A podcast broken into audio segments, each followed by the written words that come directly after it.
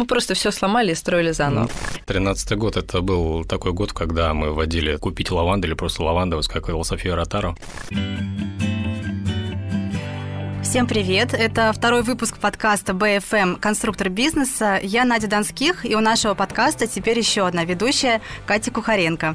Катя, я очень рада, что ты теперь с нами. Всем привет! И сразу представлю тогда наших гостей. Это Сергей и Дарья. Они муж и жена. Несколько лет назад ребята уволились со своих работ по найму и создали магазин «Лавандовый замок». Это сухоцветная флористика. Сергей и Дарья никогда не продавали обычные цветы, начали с продажи пучков лаванды, потом перешли на другие виды растений, и сейчас у них свой участок в Крыму, где они все это выращивают, и магазин в Москве, где, собственно, можно купить все эти букеты. Да, все верно. Добрый день. Да, здравствуйте. Спасибо, что нас пригласили.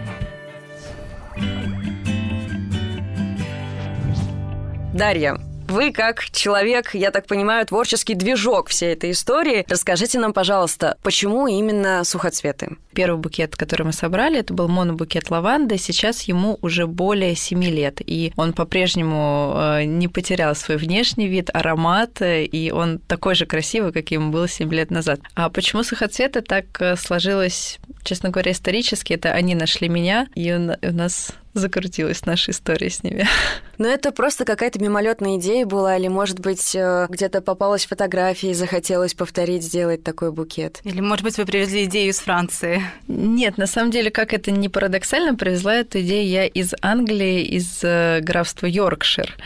Э, и лаванда там появилась даже, возможно, раньше, чем она появилась в Провансе исторически. И началось все с небольшого магазина по декору от английских дизайнеров. Как раз, как вы сказали, я работала по найму, и я понимала, что мне жизненно необходимо заняться своим делом, чтобы именно свою творческую всю энергию вложить целиком в него. Все началось с английского декора, и в один момент я нашла сайт, который создали фермеры, йоркширские фермеры, которые выращивают лаванду, и заказала на пробу несколько пучков, и они совершили потрясающий прорыв в Москве. Такого не было. Я думаю, Сергей нам расскажет, что когда мы только начинали, запрос купить лаванду в Москве, его вообще не существовало в поисковиках. Вот это да. Google чего-то не знал.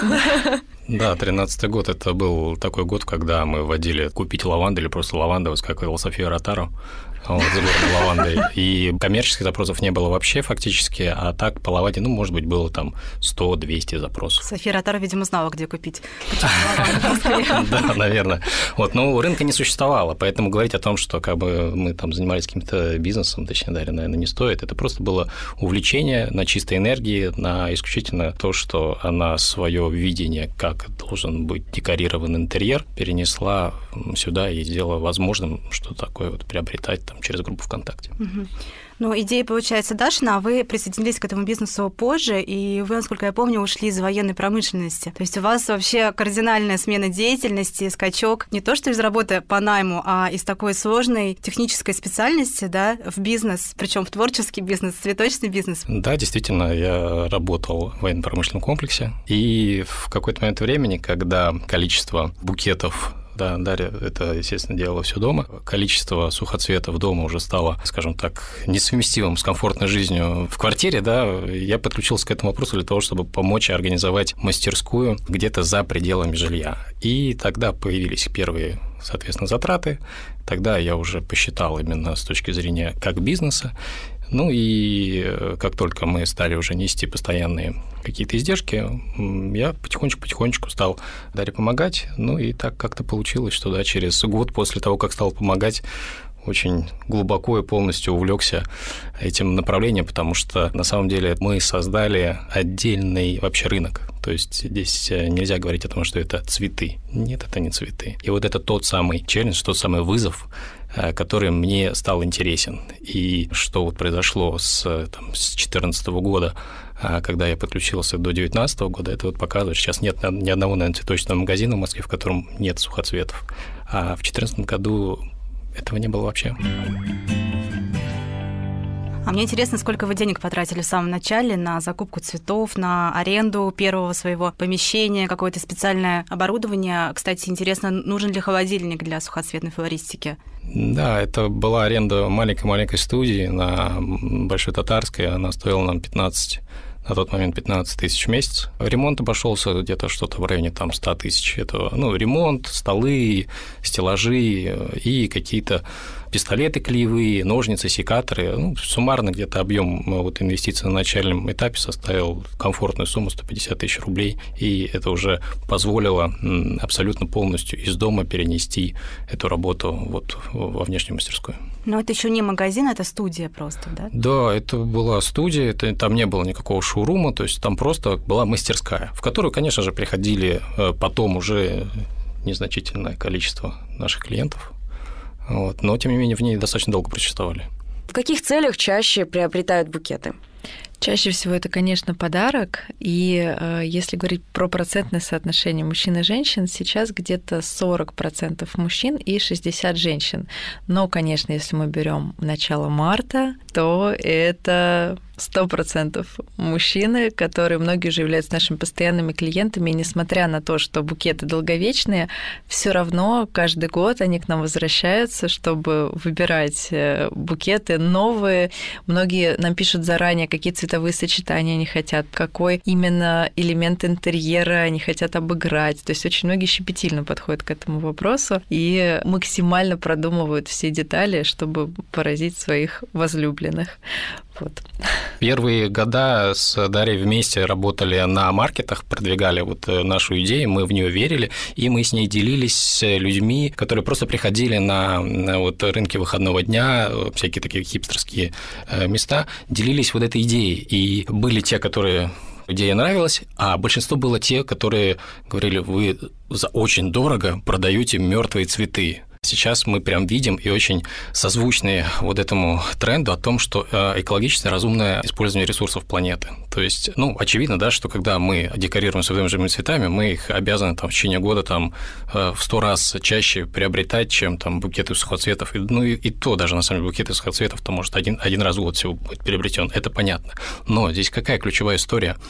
На доставку живых цветов уходит огромнейшее количество энергоресурсов, потому что их необходимо доставить в течение нескольких дней после того, как они были срезаны. А когда я начал заниматься уже сельским хозяйством, забегу вперед, я понял, что на выращивание живых цветов уходит огромнейшее количество химии огромное количество, это целая индустрия работает. В отличие от, э, соответственно, от живых цветов, сухоцветы не обладают этим необходимостью, чтобы их надо доставлять дорогим транспортом и очень быстро. Соответственно, это супер экологичное отношение к энергоресурсам планеты. Вторая история – это э, сухоцветы, как правило, не все, но как правило, это многолетние растения, которые высыхают естественным способом под солнцем, под навесом там, и так далее. Не требуется никакой дополнительной электроэнергии, либо еще чего-то. То есть это очень бережное отношение к природе. И я сейчас очень отмечаю важный момент, что многие это стали ценить. При этом есть э, магазины, мы знаем, возле каждого метро такие с большими буквами цветы, вот эти палатки, где можно купить букет там тех же роз алых э, за полторы тысячи рублей, большой букет из 11 штук. Ну вот я иногда так делаю, грешу, конечно. Но когда бежишь по дороге, удобно, с одной стороны. Да, я тоже, если собираюсь на день рождения, у меня нет времени, я забегаю в первый какой-то магазин цветочный, покупаю там охапку роз.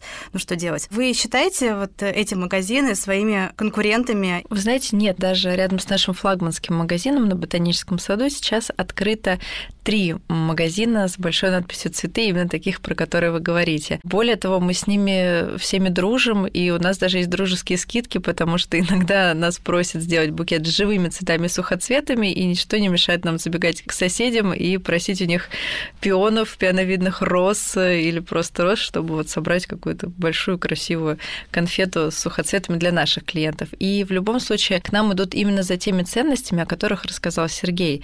И здесь, опять же, поэтому мы не являемся конкурентами с этими магазинами. Весь бизнес построен на том, что аудитория пересекается. В этом нет ничего страшного. Более того, мы открыты к тому, чтобы развивать сухоцветную флористику и проводим постоянно мастер-классы классы, вот э, делаем там какие-то оптовые предложения для цветочных магазинов, и многие с нами сотрудничают, и традиционные цветочные магазины, в их ассортименте сейчас уже представлены сухоцветы. А второй магазин у вас где? Первый это вот в спальном районе. Кстати, интересно, тоже вы все-таки вот устали, наверное, бегать по центру, искать помещения съемные и решили, что перейдете в спальный район, грубо говоря, да, но он не так близко к центру расположен. Мы, естественно, когда лишились на патриарших э, вот э, нашего особняка, мы пытались найти нечто подобное, и нам это не удавалось. Мы посмотрели огромное количество разных э, вариантов, и вопрос и финансовый, и вопрос как бы самого помещения, не было подходящего помещения. Либо там были очень совершенно непрогнозируемые собственники абсолютно. И путешествуя по Европе, мы обращаем внимание, знаете, вот на магазинчики такие, которые в красивом месте находятся, где там красивый товар, где улыбчивые, отзывчивые продавцы. Туда заходишь и находишься в некой такой атмосфере э, благости. Вот.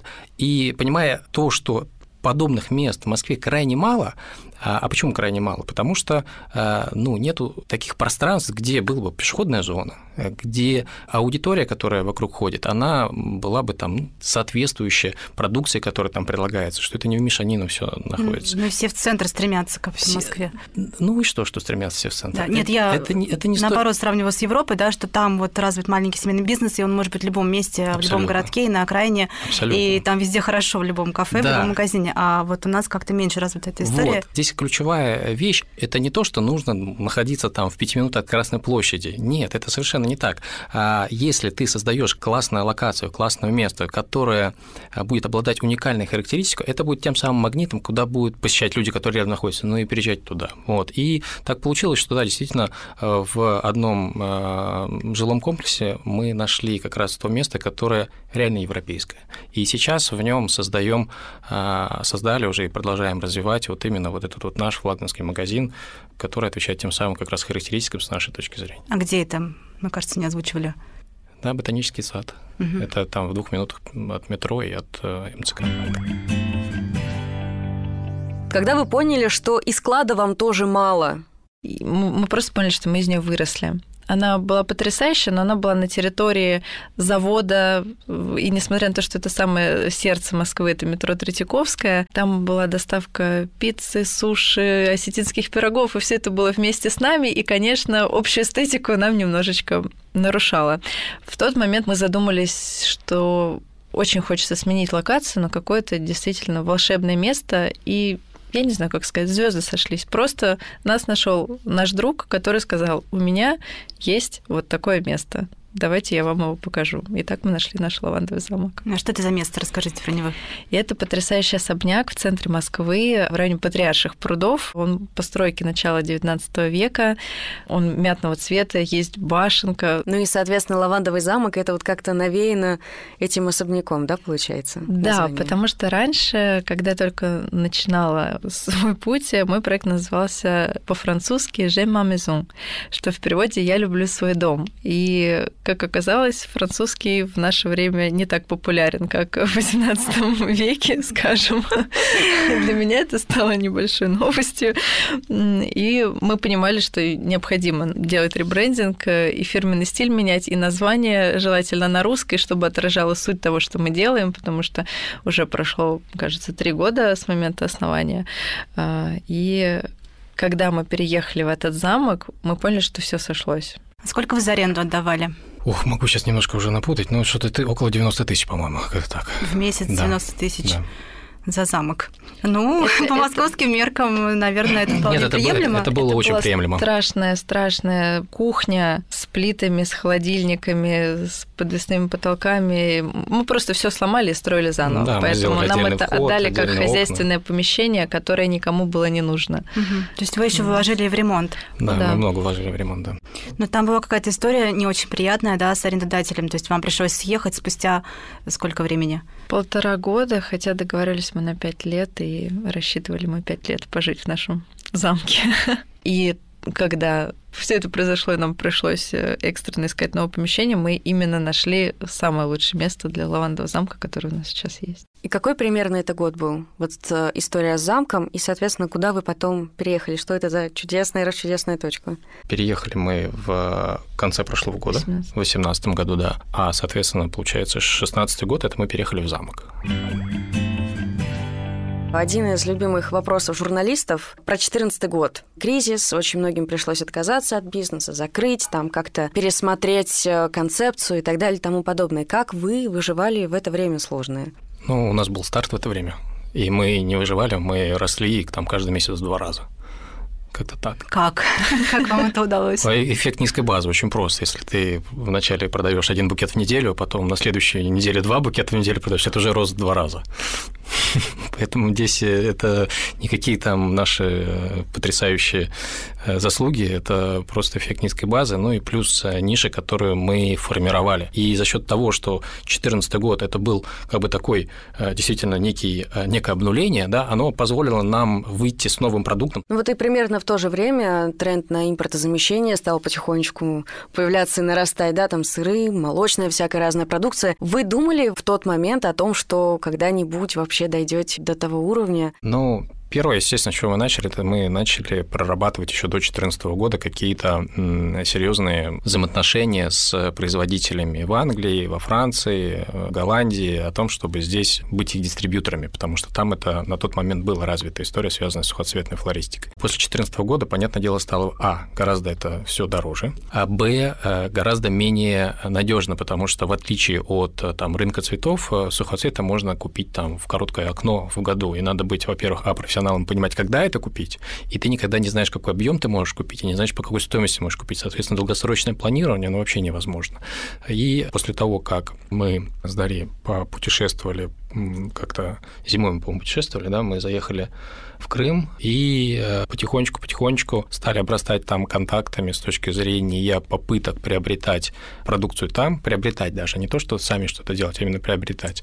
И опыт в течение там полутора, наверное, сезонов показал нам, что нам гораздо безопаснее не пытаться там налаживать с кем-то взаимоотношения с точки зрения приобретения, а инвестировать свои силы в создание там отдельного как бы кластера по производству сухоцветов. Вот так вот и потихонечку и получилось, что мы стали фактически производителями именно сухоцветов в Крыму.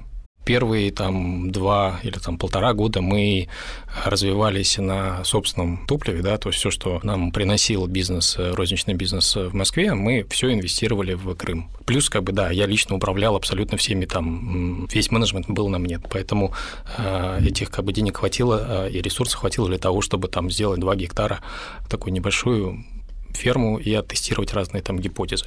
Вот. А далее, когда мы поняли о том, что это все у нас работает, мы понимаем, что теперь это можно масштабировать, я открыто как бы рассказываю о своих идеях, и один из, соответственно, моих друзей, с которым мы подружились на предыдущей работе, выразил заинтересованность и через какое-то время, да, стал нашим инвестором, и сейчас мы увеличили площади в десятки, даже больше раз. Сколько он денег вам дал? Здесь э, все определяется результатами. То есть я могу так сказать, если к цифрам подходить, разработка одного гектара площади в Крыму для засадки многолетними какими-то растениями, в том числе и лаванды, обходится где-то в 1-2 миллиона рублей. Ну, а сейчас у нас э, где-то порядка 30 гектар э, суммарной площади, и мы продолжаем ее наращивать общая э, идея, вот для меня там челлендж какой, это вот то самое импортозамещение, о котором мы говорим. В 2013 году, в 2014 году закупка сухоцветов э, в Европе, это было экономически целесообразно, то на сегодняшний момент цена с 2014 годом, даже после подорожания, выросла раза в три или в четыре. А в европейские поставщики сухоцветов в Россию увидели здесь спрос и подняли цену во много раз. И если там сейчас прийти в московских э, крупных оптовых продавцов живых цветов срезки, они же продают и сухоцветы, вы посмотрите на, как бы, на стоимость этих пучков и поймете о том, что здесь нет бизнеса, если заниматься вот именно там покупать.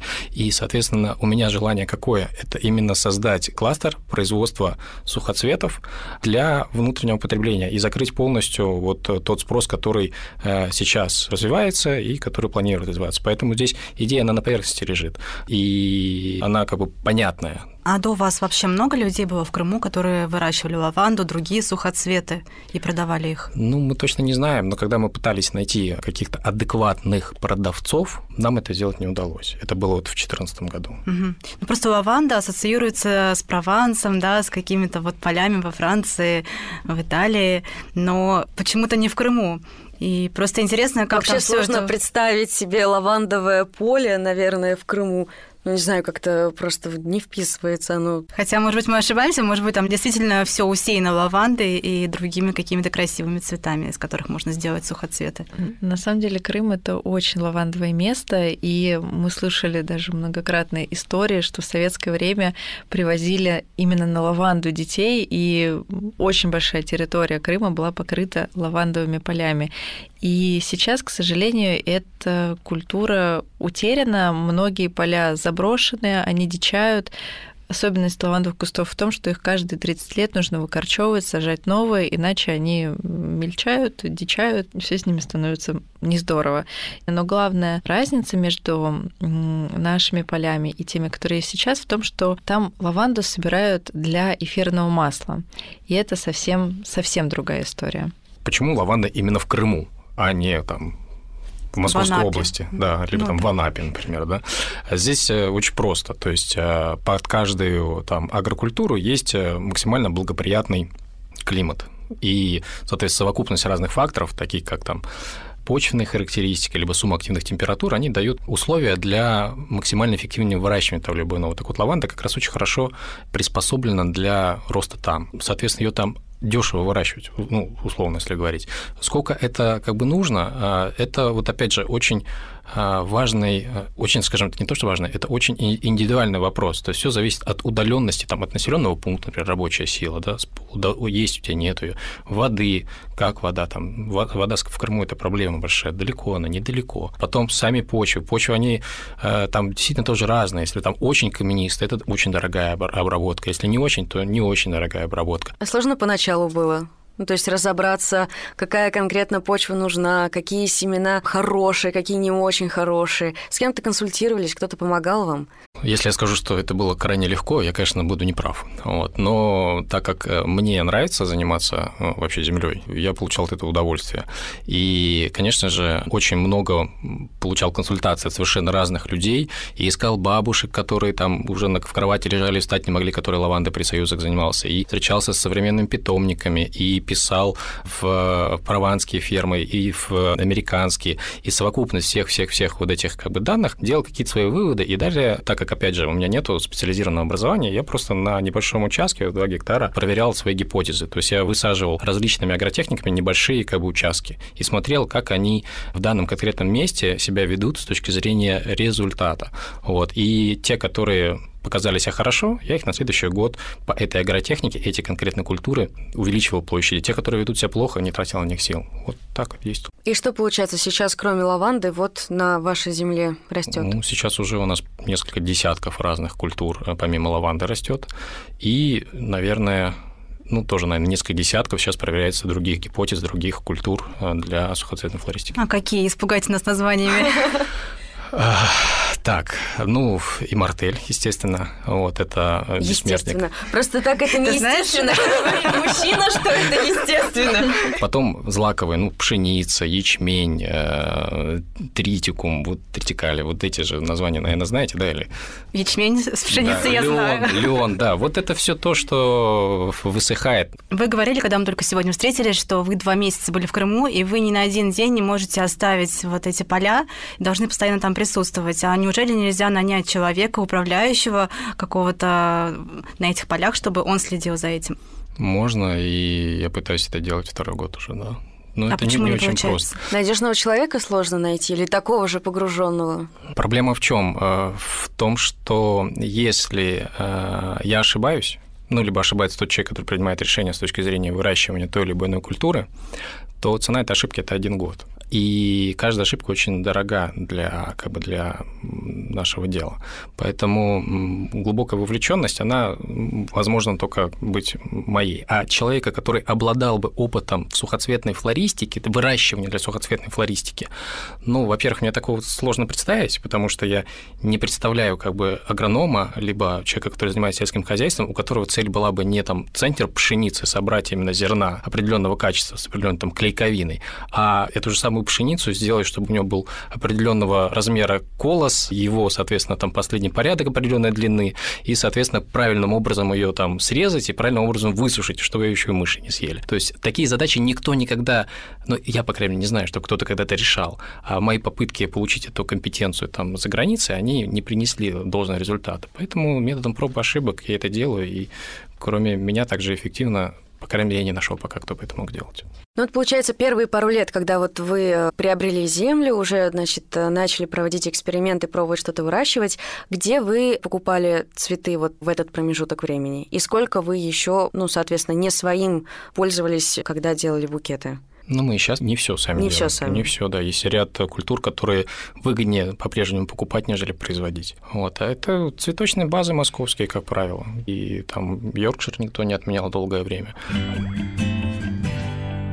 Любой цветочный магазин живет за счет праздников, потому что выручка подлетает. Действительно, то есть и у вас тоже так происходит. Сколько получается, ну, в среднем там э, продать, допустим, букетов, и в какой, я так поняла, что сезонность тоже все-таки влияет и на э, сухоцветные такие букеты. Сейчас а, посчитал, где-то э, в среднем выручка в вот предпраздничные дни, она вырастает где-то в 5-10 раз ну, зависит от того, что за праздник. Вот. А в абсолютных деньгах это где-то с учетом корпоративных заказов, это где-то порядка 50 тысяч в день вот в среднем по году. Ничего себе. Катя, пойдем делать столичный бизнес. Ну, сейчас подкаст допишем, я думаю, обязательно этим займемся. Новый год близко, там 8 марта как раз. Классно, Время для выручки. Не, ну здесь ключевая история, это, естественно, корпоративные заказчики. Угу. То есть э, это то, что действительно дает э, кровь для того, чтобы можно было, можно было жить. И корпоративные клиенты, безусловно, мы ими занимались сами, но и они нас находили тоже самостоятельно. Мы были на ярмарке, э, и к нам подошел известный французский бренд и сказал, вы можете сделать нам три с половиной тысячи подарочных наборов? На тот момент нас было четыре человека в команде и двое на подхвате. Мы были в нашей маленькой-маленькой студии. И мы сказали, конечно, можем. Засучили рукава и сделали три с половиной тысячи букетов. За сколько времени? Лавандовых подарков. У нас были очень сжатые сроки. Ну и потом э, вот эта история, то, что мы когда где-то на каких-то мероприятиях, все лаванды, у нас лавандовые стенды, лавандовые букеты, это пахнет очень лавандой. Те компании, для которых лаванда ассоциируется с их бизнесом, это, как правило, французские компании, у которых представительство в России, в Москве, они обращают на нас внимание и начинают какой-то диалог. А участие в выставке насколько окупается? Извините, я все про клиентов, хочу закончить да. с этой темой.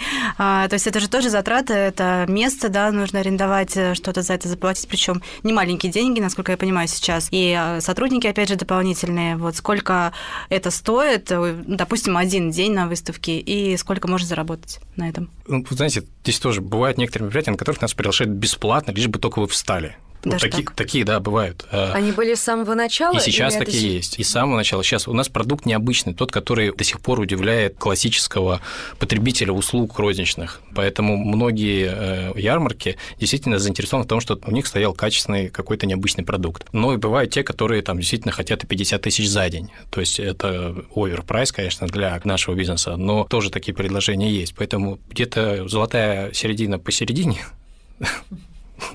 Да. И в том случае, если аудитория готова приобретать э, букеты там, то это окупается, да. На этом нельзя сказать, что что-то очень много зарабатываешь, но это как некая рекламная площадка, которая сама же себя и окупает. Интересно обсудить и личную сторону все-таки. У вас э, семейный поскольку, бизнес, это необычно. Поскольку, во-первых, бизнес семейный, во-вторых, у вас маленький ребенок, как это все состыкуется. Ну и плюс ко всему, получается, часто отъезды Сергея вы его не ревнуете к работе? Как, как вообще это происходит? На самом деле это очень интересно. А, у нас с Сергеем нет выходных, потому что, конечно, выходных нам нет. иногда хочется... Я не очень хочу такой бизнес открывать, честно говоря. Э, ну я, вот. я это говорю к тому, что э, наша работа — это образ наших мыслей, это образ нашей жизни, поэтому, конечно, нам иногда нужна перезагрузка, но это то, чем мы живем. И, конечно, было невероятно сложно, когда наш э, сын Радомир только родился, и Сергей уехал, сказал, я думаю, я за 2-3 недели я все сделаю, и он уехал на полтора месяца, и он не мог оттуда вырваться, потому что действительно сейчас все завязано на нем, вся наша ферма. И пока мы не найдем великолепного управляющего, как э, в романах Тургенева, мы, к сожалению, э, это, это вряд ли изменится. Сейчас Радомир уже большой, он каждый день практически заходит в замок и поправляет нам букеты. Э, то есть у нас э, наш лавандовый замок, он как часть вот этой сказки, он интегрирован в нашу ежедневную жизнь, и мы, мы действительно этим живем. Ну вот а в среднем за сколько можно букет приобрести? На самом деле у нас закрыты все ценовые диапазоны от 500 рублей до 30 тысяч. То есть э, в любой этот ценовой диапазон шагом 500 рублей у нас есть что предложить. Это, это в розницу, да? да? А в корпоративных историях там одна композиция, самая дорогая, стоила там 250 тысяч рублей, например. 250 тысяч рублей? Да, комната, комната. У меня голос немножко сел. А что можно купить за 250 тысяч рублей из лаванды? Ну, грядку лавандовую длиной там 10 метров. Это стационарное кашпо, длинное, э, в котором стоит, соответственно, композиция стационарная, ну, то есть просто огромная-огромная-огромная э, композиция. Лавандовое поле в офисе. Да, лавандовое Ну, поле это больше корпоративная история. Да, это однозначно корпоративная история. Свадебная, опять же. Да, свадьба, да, в стиле Прованс, да, иногда. Было ли такое, что вы не справлялись, что вы уходили в минус или не могли долго выйти из нуля? Ну вот, можете такие вспомнить примеры какие-то? Ну, как вы правильно сказали, что мы все-таки сезонная история. То есть все, что рядом с праздниками, это хорошо, да, все, что там после 9 марта, это сложно. И вот одна из, например, самых наших таких потрясающий опыт, пожалуй, был, да, мы что-то в начале мая в каком-то году открыли островок э, в одном из крупнейших торговых центров, и за два месяца эта деятельность принесла убытку полмиллиона рублей.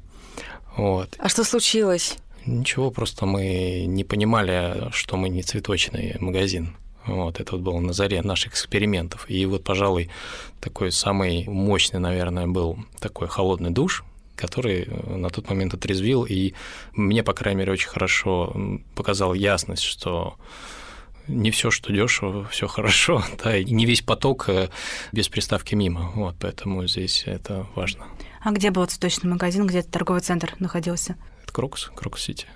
Оказалось бы просто, что и поток людей. Было потрясающее место рядом с H&M и рядом с э, ювелирным бутиком Tous, который с медведем. И при этом люди да, не то чтобы не реагировали, они реагировали негативно. И это было большое потрясение, mm-hmm. потому что мы работали там сами. И это был первый и единственный, надеюсь, в моей жизни день рождения, когда я сказала, можно я просто буду лежать, молчать и ничего не говорить, просто сегодня останемся дома. Потому что это, это была какая-то каторга, и конца края было не видно, и мы оттуда шли с огромными штрафами просто ради того, чтобы оттуда идти. А Поэтому, негативно... я думаю, надо убрать крокус из названия. А клиенты негативно относились, э, это как, говорили какие-то плохие вещи? Нет, нет, просто люди все шли мимо, и мы предпринимали всевозможные попытки, чтобы рассказать, э, показать, э, дать послушать аромат, и это воспринималось воспринималось как какая-то атака продавцов хищных, э, и люди старались по стеночке как можно быстрее ускорять шаг, чтобы миновать наш островок цветочный. Мне кажется, сейчас не очень любят эту историю. Вот весь этот промоушен, да, он вызывает негативную реакцию. Mm-hmm. Я знаю даже по себе, вот на улице, да, и в торговых центрах. Очень агрессивно, тоже. потому что люди нападают, и как бы а ты идешь просто сам себе в наушниках за одной какой-то конкретной вещичкой, и ты знаешь, что у тебя ровно полчаса, и вот тут начинаются какие-то врывания в твою личную да. пространство. Здесь вот, а, а, опять же, очень, ну, несмотря на то, что это негативный опыт, он очень ценный опыт. И вот сейчас вот те там франчайзи, которые у нас покупают э, и пытаются в своих городах делать, когда, например, задают вопрос, где э, нам открыть розничную точку. И наличие вот этого опыта позволяет мне сразу давать им определенные консультации, связанные как раз именно с тем, что ключевая история, не надо находить поток, надо находить целевую аудиторию. То есть, если вы находите место, в котором, соответственно, целевая аудитория есть, и их, их есть там конкретное количество, все у вас будет хорошо. Если вы такое место не можете найти, то вы, если очень хотите, можете создать такое место и привлечь туда эту аудиторию. Но ни в коем случае не рассчитывать то, что я вот сейчас откроюсь вместо там цветочного магазина с большим потоком, у меня все будет хорошо. Этот поток просто будет идти мимо. Для него нету той ценности, которую он ожидает от э, букетов из 101 розы. Как давно вы продаете франшизу? Уже, наверное, второй год пошел, наверное. С, нет, с 18 года, с 1 января 18 года. Но мы, там смысл в чем? Мы скорее не сколько продаем франшизу, сколько даем э, возможность людям, которые хотят видеть нашу идею, им нравится, говорят, о, я тоже хочу все в своем городе попробовать. С чего начать? Э, окей, будьте нашим дистрибьютором, называйтесь, пользуйтесь нашим логотипом, пользуйтесь нашими фотографиями, нашей раздаткой, нашими пакетами. Вот вам готовая абсолютно продукция для того, чтобы вы просто проверили свои силы. Вот это так, у нас там есть несколько и вот это один из самых популярных пакетов, которые люди пробуют, и из там нескольких десятков людей, которые уже попробовали, осталось на сегодняшний момент только два, потому что действительно надо обладать очень хорошими навыками для понимания, где же наша аудитория находится. А сколько стоит такой пакет? Чуть больше 30 тысяч рублей. Всего? Да. Но вы консультируете, параллельно рассказываете, Однозначно, как да. аудиторию тоже Да. вычислить, которой бы Конечно, это было конечно, интересно. конечно. И все равно не получается периодически. А, не то, что не получается. Здесь с той а, уровнем вовлеченности, а, вот с которым мы этим занимаемся и двигаем вот эту всю историю, я понимаю, что работать реально сложно. То есть, если вы хотите заняться сухоцветной флористикой ради денег, ну, скорее вам лучше действительно заняться цветы 24 это сформированный рынок уже. На нем надо просто найти хорошее место и сформировать логистику из оптовой базы сюда и, соответственно, э, забирать только выручку. Вот. А это очень творческая история. Для того, чтобы попробовать, вот возьмите пакет «попробовать». Не нанимайте там людей, не надо покупать много материалов, не надо там оборудование и так далее. Просто попробуйте. Фотографируйте на маркетинг в вашем городе, например, посмотрите, готова ли ваша аудитория на следующий момент. Если не готова, тогда у вас очень долгий путь для того, чтобы она была готова. Вот у нас был там путь там, три года для того, чтобы мы общее мнение сформировали о том, что это классный продукт, а не А сколько таких несостоявшихся бизнесов по франшизе? несколько десятков. И в каких городах сейчас а, ваши точки еще представлены? Я работаю сейчас в каких? Сейчас Тула и Нижневартовск. И, кстати, в Туле, мы, в Туле мы нашли именно вот того энтузиаста, про который говорит Сергей. Там есть замечательная девушка Татьяна, которая все свое время и всю себя посвящает именно тому, чтобы замок в Туле тоже расцвел. Мне кажется, мы все на сегодня обсудили. Спасибо, вам Спасибо. большое, Спасибо. что Спасибо. приехали, Большое. даже прилетели к нам из Крыма сегодня. Да, спасибо. Спасибо за приглашение.